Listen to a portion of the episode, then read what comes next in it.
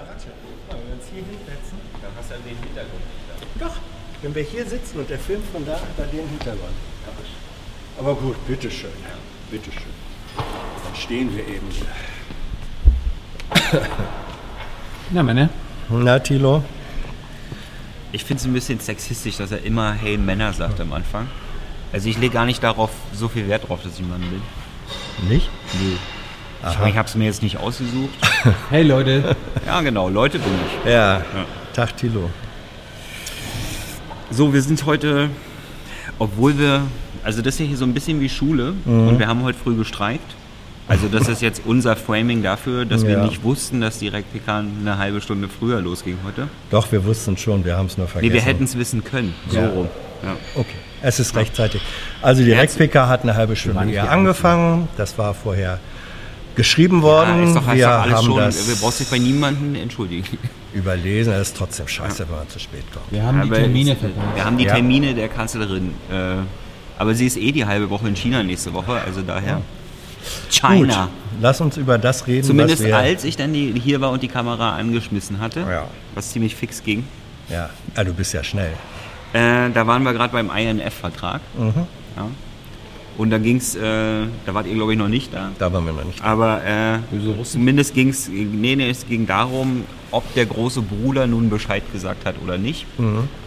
Und äh, das Auswärtige Amt und das Bundespresseamt, also Herr Breul und Herr Seibert, äh, waren da extrem damit beschäftigt, äh, klarzustellen, dass sie nicht so gesagt haben, dass die USA ihnen nicht Bescheid gesagt haben vorher.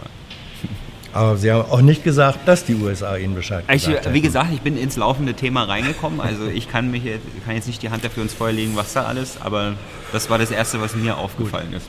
Kann man eigentlich die Lernfrage, Thilo, kann man die Protokolle der Regierungspressekonferenzen auf der Seite des Bundespresseamtes äh, allgemein nachlesen? Kann man, aber nur bei jungnaiv.de kann man das mit den Namen Okay. tun.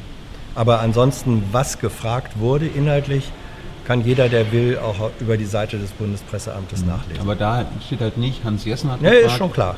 sondern die, da Ja. nehmen sie den Namen raus, was Okay. ich nicht weiß. Warum. Ja, Persönlichkeitsschutz. Gut. Also man kann es nachlesen, worüber gesprochen wurde. jungnaiv.de. Danach ging es um die ging es ums Verkehrsministerium und die Klimaziele des Verkehrsministeriums. Da war die Frage irgendwas mit Kommission und der Sprecher so, Sie meinen wohl die nationale Plattform Mobilität? ja? Also daran, Yeah. heute fiel hier oft quasi auf journalistischer Seite der nicht offizielle Begriff und der wurde eigentlich nie nochmal extra geframed, außer beim Verkehrsministerium. Aber so ist das halt, wenn man mit dem Rücken an der Wand steht und die nicht aus Glas ist, so wie bei uns.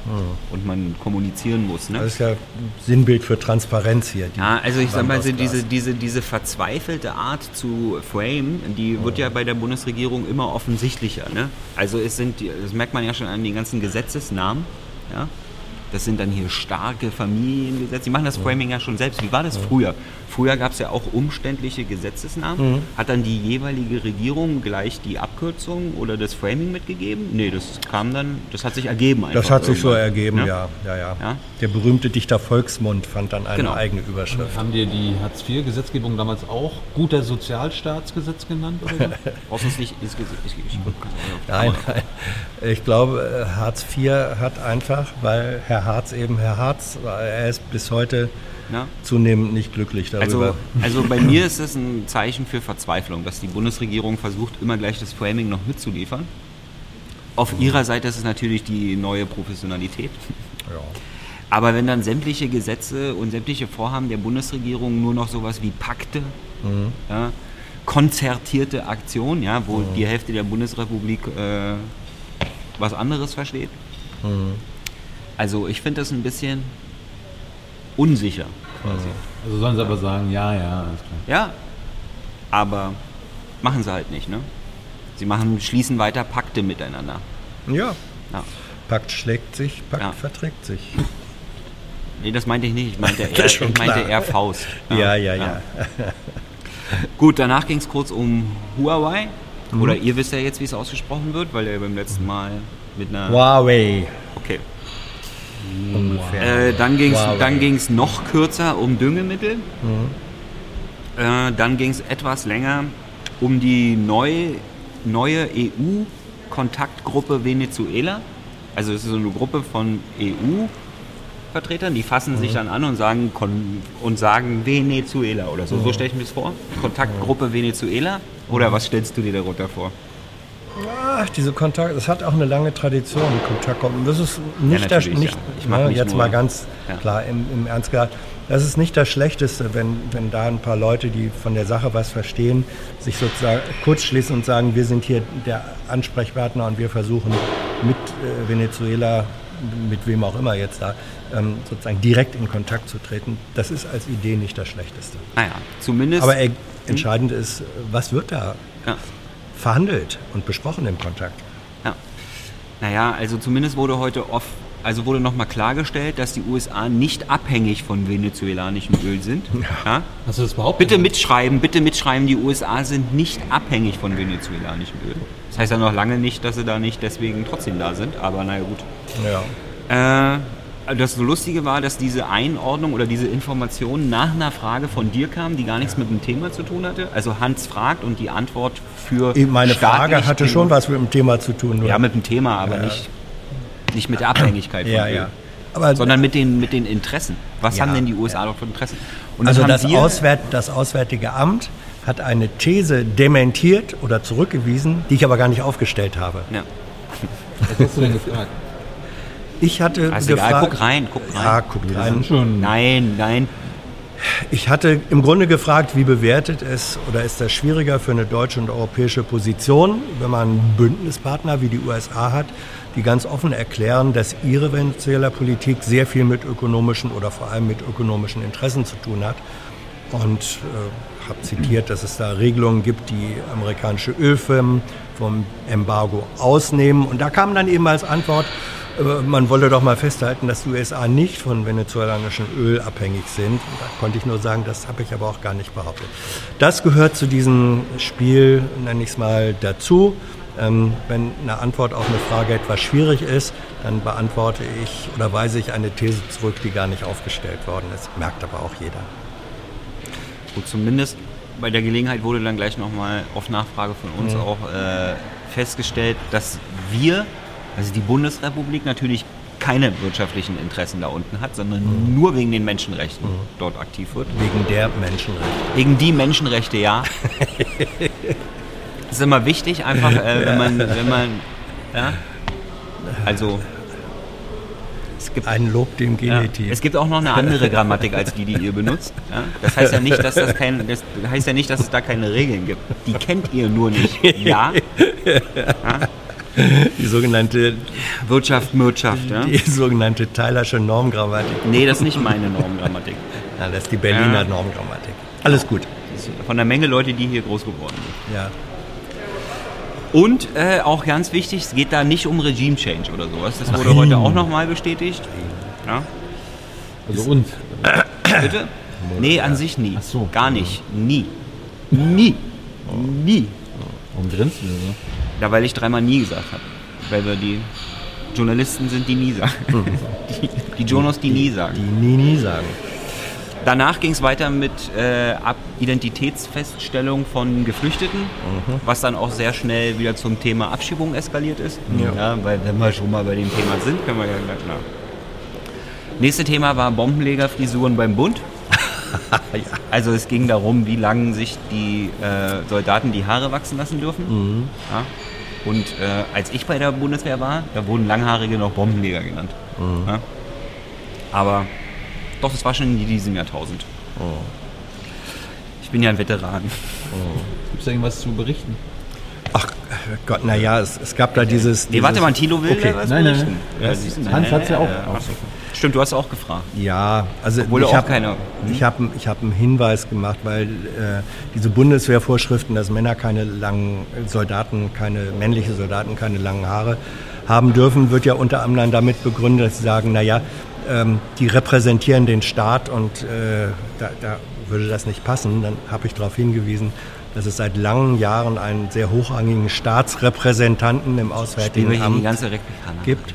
Ja, der lange Haare hat und ähm, ob das staatsabträglich sei. Das war ein Moment, der auch äh, humoristische Züge hatte. Mehr will ich dazu nicht sagen. Nein. Also auch die Bundeswehr wird sich nicht dagegen wehren können, dass Männern die Haare wachsen. dass, ja, dass die Einstellungen einfach ändern über die Zeit. ne? Äh, danach ging es weiter mit Gesundheitstourismus. Mhm. Ja, also es wurde sich aus dem journalistischen Bereich Sorgen darüber gemacht, dass zu wenig Gesundheitstourismus nach Deutschland kommt. Äh, Saudischer und iranischer. Oder? was? Ja, ich wollte gerade Ah. sagen, also aus, aus Ölgeld quasi. Ja. Also wenn der Ölscheich sich in der Charité Mhm. verarzten lässt.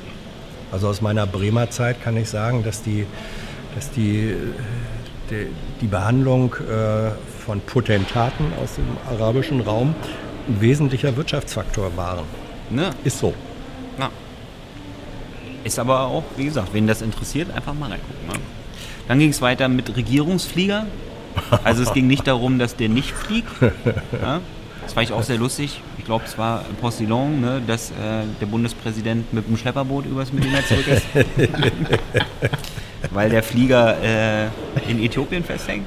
Richtig? Ja, ja. Ja, ich glaube ja. Aber es ging darum, dass es demnächst einen neuen gibt.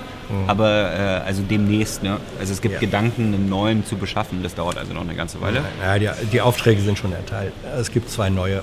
Genau. Einer kommt nächstes Jahr, glaube ich. Drei neue? Gut. Ja. Ja, Kann man so, das kann man bestimmt auf augengeradeaus.net ganz gut nachlesen, Ja, sowas. ja. Ja, empfehlen wir gerne weiter bei solchen Und Themen. ansonsten wird für Langstreckenreisen die Gorch Fock aktiviert. Das geht dann. Ja, ansonsten, ich meine, wenn die Bundeswehrsoldaten äh, nach Afghanistan mit Turkish Airlines fliegen, ja, dann. Ah, ah gut, äh, das war jetzt ein Zufall, aber das Rausschmeißer-Thema waren politische Gefangene in der Türkei, Ja, die jetzt nicht mehr so genannt werden und wo auch die Zahl nicht mehr benannt wird. Denn, also eigentlich ist ja Usus, dort keine konkreten Zahlen zu nennen. Und dann gab es ja mal einen Sonderfall, also Herr, Herr Yücel. Ja, und jetzt kehren wir wieder zum Normal zurück. Da frage ich mich, warum wir jetzt wieder zu Normal zurückkehren. Wahrscheinlich, weil die Springerpresse keinen Druck mehr macht. also die, das Auswärtige Amt hat eine Erklärung dazu.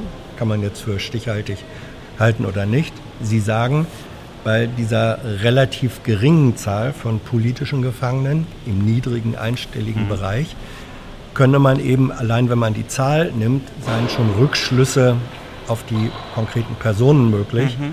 Und das sei vielleicht nicht von jeder Person so gewollt und könne auch schaden. Deswegen werden sie ab sofort Ja, was war denn die ganze nicht Weile? mehr. Ja, ja, genau. Sie haben gesagt, ja, wir haben eine Weile lang die Zahl äh, genannt, aber jetzt haben wir das nochmal beraten und sehen, dass wegen der niedrigen Zahl eine Identifizierung möglich ist.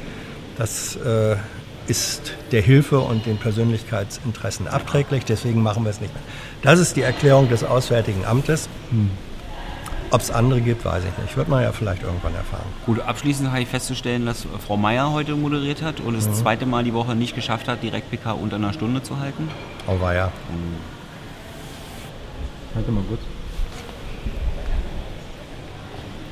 Hier, hier nochmal der Hinweis. 11. Februar kommt ins Basecamp. Mr. Show erwartet euch, aber auch Wolfgang M. Schmidt sowie unter anderem Hanna-Maria Heidrich. Wer ist das? Das ist eine höchst erfolgreiche deutsche Filmregisseurin. Und zwar nicht in der Rubrik Spielfilm, sondern in der Rubrik? Werbefilm, Werbeclips. Für manche halten das ja wirklich für die eigentlich hohe Kunst ähm, des Filmemachens, weil da in 30 Sekunden das geschafft werden muss an emotionaler äh, Berührung und äh, ja, Berührung und Erreichbarkeit, was ansonsten in anderthalb Stunden Spielfilm gemacht wird. Also die Werbefilmmacher, das sind nicht etwa die, die schmale Brötchen oder kleine Brötchenbäcker der Branche, sondern es sind die höchst qualifizierten. Und ansonsten, wie gesagt, kommt alle ab 18 Uhr bis 22 Uhr. Ihr könnt äh, eure Fragen mit einbringen, eure Sicht auf die Filmbranche. Ja. Und wir wollten eine Hausaufgabe, Hausaufgabe aufgeben. Ja, gib mal, ich kenne die ja nicht. Du bist ja der Oberlehrer, fang an. Nein, wir äh, wollen uns unter anderem auch mit äh, politischen Filmen beschäftigen und äh, werden über den Brexit-Film reden mit Benedict Cumberbatch. Ähm, der heißt Brexit, the Uncivil War. Ja. Den gibt es im Kino, im Netz, wo auch immer. Den gibt es im Netz. Jeder, der sich im Netz auskennt, weiß, wo man den sehen kann. Du, äh, du wirst es wissen. Okay, Ja, Kilo, du gibst ich Hausaufgaben. Kannst du auch nochmal den Zeigefinger im Mahnt erheben? Hausaufgaben, Kinder. ja. Hausaufgaben. Also über diesen Film wollen wir sprechen als exemplarisch für die Frage, kann das äh, moderne Kino eigentlich ähm, aktuelle politische und gesellschaftliche Veränderungen adäquat aufgreifen? Ja. Funktioniert das, funktioniert das nicht? Ja. Darüber wollen wir gern mit euch sprechen. Guckt euch den Film an. 11. Februar, 18 Uhr im Basecamp. Bis dann. Ciao. Schönes Wochenende. I know a lot of people want to send blankets or water. Just send your cash. Money, money, I want more money. I want, I don't even know why.